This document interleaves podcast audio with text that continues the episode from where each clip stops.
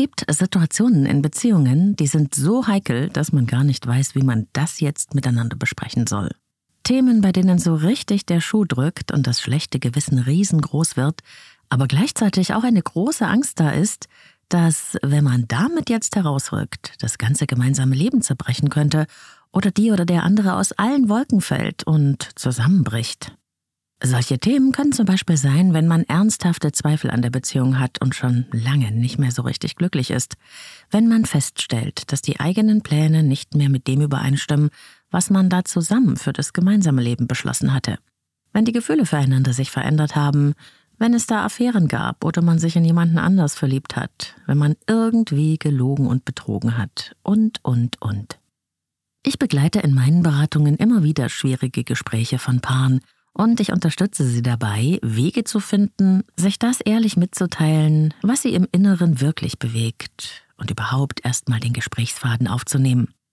Denn diese authentische, tiefe Kommunikation ist zwar oft alles andere als einfach, aber sie ist die Voraussetzung für eine wirkliche Entwicklung und Veränderung der Beziehung.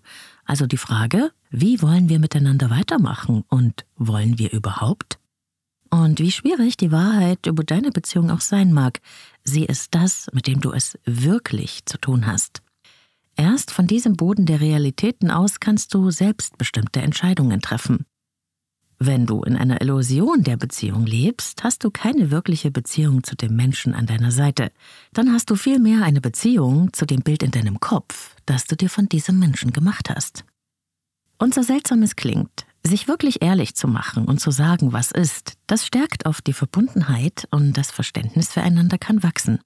Ich glaube ganz fest daran, dass es sich lohnt, die Tür für echte Beziehungsgespräche und für tiefe Paarkommunikation aufzumachen. Und ich zeige dir heute drei ungewöhnliche Wege, miteinander ins Gespräch zu kommen. Und die sind übrigens nicht nur für Paare geeignet, sondern auch für Freunde, Familienmitglieder und alle Menschen, mit denen du etwas zu besprechen hast. Leben, lieben, lassen. Der Podcast zum Thema Persönlichkeit, Beziehung und Selbstliebe. Von und mit Claudia Bechert-Möckel. Herzlich willkommen bei Leben, lieben, lassen, deinem Selbstcoaching-Podcast mit Herz und Verstand. Jede Woche gibt's hier Inspirationen für dich, dein Leben und deine Beziehungen. Und ich bin Claudia Bechert-Möckel, Persönlichkeits- und Beziehungscoach. Ich unterstütze Menschen dabei, sich selbst und andere besser zu verstehen, um gelingende Beziehungen zu führen. Und da ist natürlich Kommunikation in Beziehungen ein Riesenthema. Miteinander reden, das klingt ja so schon einfach, ist aber tatsächlich in vielen Beziehungen die größte Hürde überhaupt. Und deshalb verrate ich dir in dieser Folge drei ungewöhnliche Methoden für schwierige Beziehungsgespräche wie du die Kommunikation in deiner Beziehung verbessern kannst und wir schauen auch, warum uns das eigentlich mit diesen ehrlichen Gesprächen in unseren Beziehungen so schwer fällt. Gleich. Ein Paar, das nicht miteinander spricht, verlernt sich kennen. Das war eine meiner ersten großen Erkenntnisse in Sachen Paartherapie und diese These bewahrheitet sich in unzähligen Beratungsgesprächen. Es ist noch gar nicht lange her, da habe ich mit Robert gesprochen, der seit fast zehn Jahren mit seiner Frau zusammen ist, seine Familie liebt und seit zwei Jahren immer wieder Affären hat, die er sich ganz bewusst sucht, weil die Beziehung mit seiner Frau nur noch so ein Nebeneinander herleben war. Wir sind Eltern, wir sind Freunde, aber so eine richtige Beziehung zueinander haben wir eigentlich nicht mehr gehabt, sagt Robert, und schon gar keine Leidenschaft. Die Affären waren sein Ausweg, obwohl er die ganze Zeit ein schlechtes Gewissen hatte. Geredet hat Robert mit seiner Frau darüber nicht, und auch sie hat nie angesprochen, dass sie irgendetwas vermisste. Robert hatte Angst, sie zu verletzen, wie er sagte, und er hatte Angst, seine Familie zu verlieren. Und seine Frau, die gab sich alle Mühe, nichts zu bemerken und nichts anzusprechen. Also lebten die beiden in so einer Art so tun als ob Frieden nebeneinander her und drifteten auf emotionaler Ebene dabei immer weiter auseinander. Dann flog das Ganze, wie es so oft ist, durch einen dummen Zufall auf. Peng, die ganze Scheinwelt brach mit einem Mal zusammen. Das war heftig für beide. Auf einmal lag alles auf dem Tisch. Die Lügen, das Verschweigen, das Wegschauen, der Verrat. Beide fühlten sich vollkommen überfordert. Aber dann passierte etwas Erstaunliches. Inmitten dieser Beziehungskatastrophe fingen die beiden an, endlich miteinander über sich, ihre Gefühle und ihre Beziehung zu sprechen. in einer Tiefe und in einer Ehrlichkeit, die vorher jahrelang nicht möglich schien. Und sie stellten sich ihren Themen und dem, was sich über Jahre an Ungesagtem aufgestaut hatte. Schließlich hatten sie ja nichts mehr zu verlieren. Die Katastrophe, die sie immer hatten verhindern wollen, war ja jetzt da. Endlich haben wir angefangen, über unsere Beziehung zu reden. Das hat alles verändert. Wir haben uns viel zugemutet, aber dabei ist erstaunlicherweise viel Nähe entstanden. So haben wir uns nochmal ganz neu kennengelernt und jetzt merke ich, wie die Gefühle für meine Frau wieder stärker werden. Und ihr geht's genauso. Wir machen auf einmal Sachen, die wir viele Jahre nicht mehr zusammen gemacht haben und auch sexuell ist da wieder eine enorme Anziehungskraft. Keine Ahnung, wo das hingeht, aber es ist wunderbar und ich hätte nie gedacht, dass sowas passieren kann. Immer hatte ich Angst zu sagen, wie es mir wirklich geht. Aber als unser schönes Kartenhaus zusammengebrochen ist, war der Startpunkt für eine ganz neue Art Beziehung zueinander. Fast bin ich ein bisschen froh darüber, auch wenn wir noch auf dem Weg sind. So fasst Robert das zusammen. Wie die beiden ihre Beziehungsgespräche schlussendlich begonnen haben, obwohl genau das vorher eine Leerstelle in ihrer Beziehung war, das verrate ich dir gleich. Vorher möchte ich noch mal kurz darauf eingehen, warum so viele Paare nicht offen miteinander reden. Die simple Antwort ist, weil die Art, wie wir in der Lage sind, über uns und unsere Bedürfnisse zu sprechen, wie wir Konflikte und Meinungsverschiedenheiten, die unweigerlich kommen, austragen, erlernte Strategien sind. Und diese Kommunikationswerkzeuge, könnte man sagen, die erlernen wir in unseren Herkunftsfamilien. Wie bei Mama und Papa zu Hause Konflikte gelöst wurden oder eben nicht, das bestimmt dann unsere spätere Art der Beziehungskommunikation. Und leider gibt es da viele ungünstige Strategien und Grundannahmen, die wir mitbringen aus unserem Leben und die uns dann unsere Beziehungen schwer machen können. Über Gefühle spricht man nicht. Bloß keine Konflikte, schön alles unter der Decke halten und so tun, als ob. Oder? Wenn ich anspreche, dass mir etwas nicht gefällt, dann tue ich dem anderen was an. Oder auch, es kann nur einen geben, der recht hat. Das sind ein paar Beispiele für ungünstige Grundannahmen über Beziehungskommunikation. Und wenn man sowas davon auch im Gepäck hat, dann kann es sein, dass man in bester Absicht, die Beziehung harmonisch zu gestalten, jede Menge ungeklärte Konflikte, verletzte Gefühle und unerfüllte Bedürfnisse produziert, die nirgendwo einen Kanal finden oder Gehör und die sich dann stattdessen wie riesige Müllberge zwischen den Partnern auftürmen. Und so wird die Kluft zwischen den beiden immer größer und größer. Je länger die Beziehung dauert, umso mehr vom ungeklärten Beziehungsmüll sammelt sich an und umso mehr trennt einen das alles voneinander. Ich habe darüber sehr ausführlich in der Folge vom Beziehungsraum gesprochen, die ich dir nochmal in den Shownotes verlinke. Der andere Grund, warum Menschen nicht wirklich miteinander sprechen, obwohl es da so viel Wichtiges gäbe, über das, was sie bewegt, ist die Angst. Angst, den anderen zu verletzen, Angst, die Beziehung und die Familie zu verlieren, Angst, schuldig zu sein, Angst vor Konsequenzen, Verlustangst. Ich wollte ihn nicht verletzen, sagt mir Angela, die seit Monaten eine Affäre mit einem Kollegen hat und über die Trennung von ihrem Mann nachdenkt, der von alledem bisher nichts weiß. Angela fühlt sich sehr zerrissen. Sie wolle ihren Mann nicht verlieren, und was, wenn das mit dem Kollegen doch nichts würde? Ich frage nach. Okay, und weil du deinen Mann nicht verletzen möchtest, sagst du ihm besser nicht, was in dir vorgeht und wie es wirklich um eure Beziehung steht? Ja, sagt Angela. Bist du sicher, dass sein Mann diese Art von beschützt werden braucht? Oder wem nützt das wirklich? Wer braucht wirklich, dass du ihn weiter vor der Wahrheit schützt? Braucht er es oder brauchst du das? Angela schnauft durch. Hm, ich brauche es. Genau. Es geht bei der Beschützerei in Wirklichkeit um sie selbst, nicht um ihren Mann. Denn, und das sage ich nicht aus moralischen Gründen, ich bewerte das moralisch gar nicht, aber wenn es uns doch wirklich um den anderen geht, dann haben wir auch so viel Respekt und Achtung vor diesem Menschen, dass wir ihn oder sie nicht im Unklaren lassen über die Situation, in der wir uns befinden. Denn dieses im Unklaren gelassen werden, dieses nicht zu wissen, mit was man es wirklich zu tun hat, das wird nach meiner Erfahrung meistens als der sehr viel größere Verrat empfunden. Wenn du das also auch kennst, dann frag dich mal ganz ehrlich, um wen geht es dabei wirklich? Geht es dir wirklich um deinen Partner, deine Partnerin, oder beschützt du dich selbst aus Angst, du könntest etwas verlieren? Im Grunde können wir den anderen auf Dauer gar nicht vor der Wahrheit beschützen. Denn wenn ich doch längst jemandem anderen mein Herz geöffnet habe und mich auf eine emotionale oder körperliche Beziehung eingelassen habe, so dass mir jemand nahe ist, so dass ich Gefühle habe, dann habe ich damit eine Realität geschaffen, die das, was ich mir mit meinem Partner vorgestellt habe, längst überholt hat. Das heißt, ich lebe dann etwas anderes, als ich vorgebe, und das wird auf Dauer Wirkung zeigen. Denn das Ungesagte, Ungeklärte sitzt immer mit am Tisch. Wir haben es immer mit dabei. Und es belastet die Beziehung, auch wenn man es nicht sehen kann. Alles Ungesagte, Ungeklärte steht immer zwischen einem. Man nimmt es mit auf jeden Urlaub. Es steht zwischen den Partnern und schafft eine emotionale Kluft, die sich irgendwann auch beim besten Willen nicht mehr überbrücken lässt.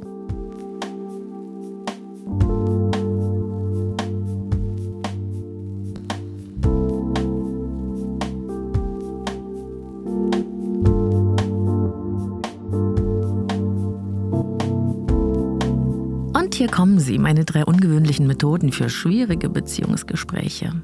Es gibt viele tolle Methoden für Paarkommunikation, aber ich habe oft die Erfahrung gemacht, dass gerade die Paare, die bisher noch nicht so gut im ehrlichen Dialog miteinander sind oder die sehr schnell destruktiv werden im Streit, mit den ganzen Kommunikationstechniken recht wenig anfangen können. Deshalb gebe ich den Paaren gerne Methoden an die Hand, die man sofort umsetzen kann, weil sie nicht so kompliziert sind, sodass man miteinander auch mal ein paar Erfolgserlebnisse hat. Dann hat man das Gefühl, oh, wir können das ja doch mit dem Miteinander reden, dann macht man mehr davon. Und darum geht's. Alles ist besser als das ewige Schweigen und so tun, als ob. Mach's einfach und mach es dir einfach. Du kennst ja mein Lieblingsmotto. Eine wunderbare Methode für schwierige Beziehungsgespräche sind die Spaziergespräche. Beziehungswalk and Talk nennt Robert aus meinem ersten Beispiel lachend das, was er mit seiner Frau auf meine Empfehlung hin begonnen und seitdem gar nicht mehr aufgehört hat. Die beiden besprechen ihre Beziehungsthemen, ihre Gefühle und Bedürfnisse, ihre Konflikte im Gehen, während ihrer inzwischen zum Ritual gewordenen Waldspaziergänge. Das machen sie mindestens ein bis zweimal in der Woche. Sie haben ja auch viel zu klären. Im Nebeneinander hergehen fällt es Menschen nach meiner Erfahrung oft sehr viel leichter, so einen Ausdruck für ihre inneren Befindlichkeiten zu finden. Denn beim Gehen kommt auch Bewegung in unsere Gedanken und Gefühle. Es ist nicht so angestimmt. Probier's mal. Auch ist ein Gespräch im Gehen für viele weit weniger konfrontativ, als ob man sich am Tisch gegenüber sitzt. Der, wie Robert immer sagt, ihm zuruft, nur weg von hier, nur raus aus der Situation, der wird durch das Gehen ein Stück weit ausgehebelt. Man ist durch das Seite an Seite gehen miteinander, aber man ist auch mit sich selbst. Man kann stehen bleiben und sich anschauen. Man kann weitergehen und nach innen spüren. Da ist sehr viel Raum für Bewegung innen und außen. Es fällt mir im Wald viel leichter zuzuhören und auch selbst ehrlicher zu sein, sagt Robert. Und mit dieser Erfahrung ist er nicht allein. Körperliche Zustände hängen mit Gefühlen und Gedanken eng zusammen, da gibt es eine Wechselwirkung. Im Gehen kann da etwas ins Fließen kommen, das sonst angestaut ist. Diese Beziehungsgespräche im Wald sind eine klassische Musterunterbrechung. Raus aus den eigenen vier Wänden, aus den Umständen, in denen man sonst miteinander umgeht. Das kann neue Arten des Miteinanderredens erleichtern und es kann die Hemmschwellen senken, um unangenehme Wahrheiten anzupacken. Und begonnen hat das alles mit einer Einladung. Robert hat seiner Frau gesagt, du, ich möchte gerne mit dir über unsere Beziehung sprechen. Da gibt es etwas, das mich sehr beschäftigt und das trage ich schon lange mit mir rum. Ich habe mir überlegt, dass wir zusammen spazieren gehen könnten. Was hältst du davon?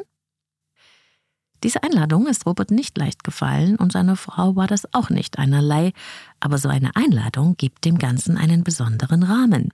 Da merkt man, oh, da ist etwas anders als sonst. Da hat sich jemand echt was überlegt. Das scheint wirklich wichtig zu sein. Und dieser Rahmen ändert dann sofort auch die Bedeutungsebene und hebt dieses Gespräch raus aus dem Alltagsgeplänkel, und damit steigt in der Regel auch die Bewusstheit und die Ernsthaftigkeit, mit der man ins Gespräch geht und auch die Bereitschaft zuzuhören. Und diese Bereitschaft zuzuhören, die gehört ja zu den entscheidenden Grundlagen von Beziehungsgesprächen, die wirklich Mehrwert haben sollen. Wirklich zuzuhören ist nicht einfach, aber es ist der einzige Weg zu verstehen, was wirklich in dem Menschen neben dir vorgeht. Was du nämlich von außen siehst, was du glaubst zu wissen über deinen Partner oder deine Partnerin, ist nicht identisch mit dem, was in der Innenwelt dieses Menschen vorgeht.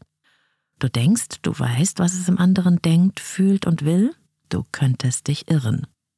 Aber echtes Interesse am anderen bedeutet, zuhören zu können, ohne gleich abzubügeln, was da auch Unbequemes zum Vorschein kommen kann, und auch ohne gleich seine eigene Meinung dagegen zu setzen und alles besser zu wissen. Ich will von dir wissen, was du denkst, aber was du sagst, gefällt mir nicht. Das will ich nicht hören. Sag mir etwas anderes. Das ist kein echtes Interesse. Das ist eine Doppelbotschaft. Das könnte den anderen so verunsichern, dass er das Weite sucht, weil er sich nicht gehört fühlt. Robert und seine Frau ist das alles beim Gehen so viel leichter gefallen, weil sie genug Raum hatten, auch im wörtlichen Sinne. Die Spaziergespräche im Wald sind für sie ein richtiges Ritual geworden. Die zweite ungewöhnliche Idee, mit der viele der Paare, mit denen ich arbeite, schon gute Erfahrungen gemacht haben, sind die sogenannten Kerzengespräche. Auch hier ist es der ungewöhnliche Rahmen, der den Gesprächen eine besondere Bedeutung gibt und auch eine gewisse Würde. Und die Absprache ist die. Wir verabreden uns regelmäßig zu Beziehungsgesprächen und dabei wird die Gesprächskerze entzündet. Das kann eine ganz besondere Kerze sein, die man extra für diesen Zweck angeschafft hat und die auch nur dafür verwendet wird. Jetzt hat man einen Raum für Gespräche kreiert, in dem man die Aufmerksamkeit mal wirklich auf den anderen, das Thema und die eigenen Gedanken und Gefühle lenken kann. Das ist etwas ganz anderes, als zwischen Tür und Angel den anderen mit irgendeinem Thema zu überfallen, das einem selbst gerade wichtig erscheint und auf der anderen Seite vielleicht gar keine Offenheit im Moment dafür da ist. Günstig ist es hier auch, wenn man für jedes Kerzengespräch nur ein Thema vereinbart – und dass man die Zeit begrenzt auf 30 oder 45 Minuten. Ich würde am Anfang auch wirklich lieber klein anfangen, um eben Erfolgserlebnisse zu schaffen. Warum nur ein Thema? Warum die Zeit begrenzen? Auch das kommt aus einer Erfahrung. Gerade Menschen, und das sind oft Männer, aber nicht ausschließlich, die nicht gern über sich selbst und ihre Befindlichkeiten sprechen, die sagen mir oft, und wenn ich mich dann auf so ein Gespräch einlasse, dann fangen wir mit einem Thema an und dann geht es immer weiter und weiter und ich weiß am Ende nicht mehr, was ich sagen soll und bin der Loser. Hätte ich nur lieber nichts gesagt. Das ist eine ganz typische Aussage. Für die Partnerin eines solchen Menschen ist das aber so. Nie sagt er etwas über sich. Und wenn ich ihn dann mal so weit habe und das Türchen zum Miteinanderreden mal aufgeht und er was von sich preisgibt, dann ist das meine Chance, endlich alles ans Licht zu holen, was sonst verschlossen bleibt. Das ist verständlich, aber was dabei entsteht, ist eine Art Verhör, bei dem sich jemand vollkommen ausgeliefert fühlt. So wird das auf Dauer nichts mit der Bereitschaft zum Gespräch. Also das Gespräch auf ein Thema begrenzen, sich vorher abzusprechen, um was es gehen soll, die Zeit begrenzen und das Gespräch für sich selbst vorbereiten, das sind super Voraussetzungen für das Gelingen von Kerzengesprächen. Rede dabei von dir. Was bedeutet das Thema für dich? Wie fühlst du dich dann? Was wünschst du dir? Erzähl etwas aus deiner Innenwelt mit der Absicht, verstanden zu werden. Kein erhobener Zeigefinger, kein Wegrennen, keine Drohung, kein Abwerten, kein Runtermachen. Jeder spricht für sich, denn deine Absicht ist, den anderen ja wirklich verstehen zu wollen, auch wenn das schwierig sein kann, was du da hörst. Und frag dann auch gerne mal nach. Habe ich dich richtig verstanden? Bei mir ist jetzt das und das angekommen. War das das, was du gemeint hast? Fragen sind ganz wunderbar, immer. Und lass dein Gegenüber ausreden. Halte dich zurück. Wenn die Emotionen zu hoch kochen, und das kann ja ganz schnell bei schwierigen Themen passieren, kann man die Kerze ausblasen, aufstehen und den Raum verlassen, um sich runterzukühlen. Die Vereinbarung dieser Kerzengespräche ist aber, und das ist ganz wichtig, dass der andere sich darauf verlassen kann, dass man dann auch wieder zurückkommt, nachdem man mal durchgeschnauft hat, die Kerze wieder anzündet, um weiterzusprechen. Ohne dieses Commitment wird es nichts werden mit den Kerzengesprächen und deshalb ganz wichtig, sich vorher darauf zu einigen, dass man sich an dieses Ritual hält. Für Paare, die dieses schöne Kerzenritual beginnen wollen, obwohl es noch gar keine so schwierigen Themen gibt, es gibt wunderbare Kartensets für Paare mit Fragen, die man sich wechselseitig stellen kann und so auf eine spielerische und sehr spannende Art in sehr tiefe Beziehungsgespräche kommt. Da gibt es so viel zu entdecken. Wie geht es dir wirklich? heißt zum Beispiel eines der Kartensets, das ich sehr gut finde. Das ist jetzt keine Werbung, sondern eine echte Empfehlung. Den Link stecke ich dir in die Show Notes. Fragen also generell sind super für tiefe Gespräche. Und eine Sache, die ich da mit meinem Mann entdeckt habe erst kürzlich, sind die Fragebögen von Max Frisch. Das ist so ein kleines Büchlein mit diesen legendär gewordenen Fragen des großen Max Frisch zu allen möglichen Lebensthemen, unter anderem Liebe, Freundschaft und vieles mehr. Und wenn man sich darauf erstmal einlässt, wird es super intensiv. Und hier kommt die dritte und letzte meiner ungewöhnlichen Methoden für Beziehungsgespräche, die Beziehungs-WhatsApp-Gruppe. ich sehe schon das Fragezeichen in deinem Gesicht. Ja, diese Beziehungs-WhatsApp-Gruppe ist besonders für Paare geeignet, die es richtig schwer miteinander haben, schwierige Themen auszuhandeln, ohne auszuflippen oder zu eskalieren. Denn der Abstand, der bei diesen Sprachnachrichten entsteht, wo man ja dem anderen nicht gegenüber sitzt, der hilft, Verletzungen, Abwertungen, Wegrennen und das alles zu umgehen. Und doch wird es sehr persönlich, weil man ja, wenn man seine Nachricht einspricht, innerlich in einer Haltung des Miteinanderredens ist.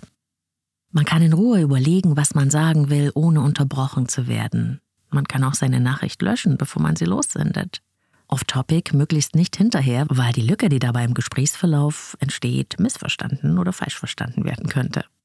Beim Austausch von Sprachnachrichten wird aber auch die eigene Stimmung mit transportiert. Es schwingt etwas zwischen den Worten, das man nachempfinden kann, wie etwas gemeint ist. Und das ganz im Gegensatz zu Worten in reinen Textnachrichten – da ist nämlich die Missverständnisrate sehr, sehr hoch. Und man kann sich, wenn man sich über Sprachnachrichten austauscht, weil man es anders noch nicht so gut hinkriegt, auch die Worte des anderen nochmal anhören, sie wirken lassen, bevor man reagiert auf das, was der andere sagt. Das ist im 1 zu 1 Gespräch ja nicht immer möglich. Das sieht ja oft aus wie so ein Schlagabtausch. Und auch die Angst, die viele vor der direkten Konfrontation unangenehmer Themen oder Wahrheiten mit ihrem Beziehungspartner haben, wird hier verringert. Die Beziehungs-WhatsApp-Gruppe ist sozusagen ein Rettungsanker, ein Notausgang, wenn eins zu eins Gespräche gar nicht gehen. Und sie kann auch helfen, erst einmal die Grundlage für gemeinsame Gespräche zu legen. Und egal, welche Kritiker sich da jetzt wieder bei mir zu Wort melden wollen, meine Erfahrung ist, diesen Rettungsanker zu nehmen, ist besser als gar nicht zu reden. Tatsächlich war diese Methode schon für viele meiner Klienten der Schlüssel, um einen Gesprächsfaden aufzunehmen und das Unausgesprochene hörbar zu machen. Und so eine Beziehungs-WhatsApp-Gruppe hat übrigens auch den Vorteil, dass man später mal nachhören kann, was sich miteinander an Gespräch so entwickelt hat. So eine Zweier-WhatsApp-Gruppe ist übrigens auch wunderbar geeignet, um sich gegenseitig was Liebes zu sagen, sich Komplimente zu machen oder sich zu bedanken für wunderbare gemeinsame Erlebnisse. Die letzte wunderbare Nacht oder was wir dem anderen einfach mal so vor lauter Liebe sagen wollten. Mit der Zeit hat man so eine wunderbare Sammlung von kleinen Liebesbotschaften und in schlechten Zeiten kann man sich damit auch mal trösten. Aber das ist ein ganz anderes Kapitel. Zum guten Schluss noch ein paar wichtige Hinweise zu den Beziehungsgesprächen jeglicher Art. Was mache ich, wenn mein Partner, meine Partnerin nicht über unsere Beziehung reden will? Tja, das ist schwierig. Frag nach, was ihre oder seine Gründe sind, warum ihr nicht ins Gespräch könnt Sag, warum du es wichtig findest und was du dir wünschst. Was müsste passieren, dass ein ehrliches Gespräch miteinander möglich wäre? Fordern oder erpressen macht in der Regel wenig Sinn, das erzeugt nur Widerstand. Und wenn du mit jemandem zusammen bist, der auf Dauer jedes Gespräch über die Beziehung verweigert, der immer wieder Ausflüchte sucht oder dich abbügelt, dann musst du dir tatsächlich überlegen, ob du auf lange Sicht in dieser Beziehung sein willst. Aber soweit ist es ja noch nicht, denn noch hast du ja die drei ungewöhnlichen Beziehungsgesprächsmethoden nicht ausprobiert oder eine Einladung dafür ausgesprochen, oder? Da geht also noch was und das wünsche ich dir von Herzen. Alles Liebe, deine Claudia.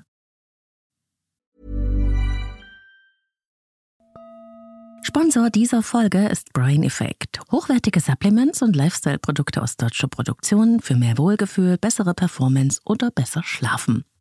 Wusstest du schon, dass rund 95 Prozent des Glückshormons Serotonin in deinem Darm hergestellt werden? Tja, deswegen sagt man auch, der Darm ist unser zweites Gehirn.